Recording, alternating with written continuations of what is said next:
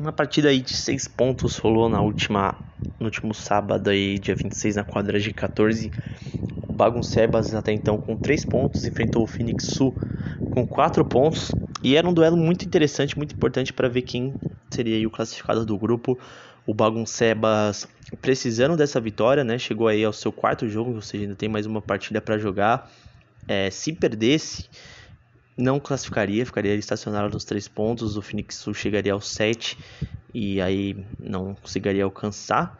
Mas o Baguncebas conseguiu a vitória aí. A gente viu que foi um jogo muito tenso, mas um jogo que eles estavam muito focados, né?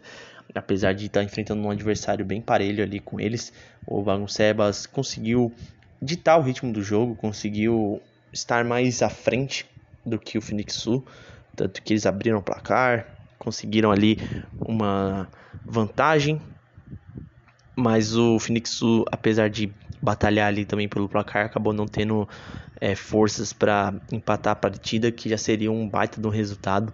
O Bago Sebas aí chega a seis pontos, sua segunda vitória, a segunda vitória consecutiva, vem crescendo, vem melhorando.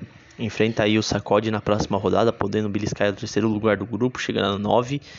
E é um time que vem crescendo no momento certo, né? Chegando no mata-mata, com seis pontos, duas vitórias consecutivas. Pode muito bem brigar contra qualquer time aí na, pelo título da Copa Amistel Playball.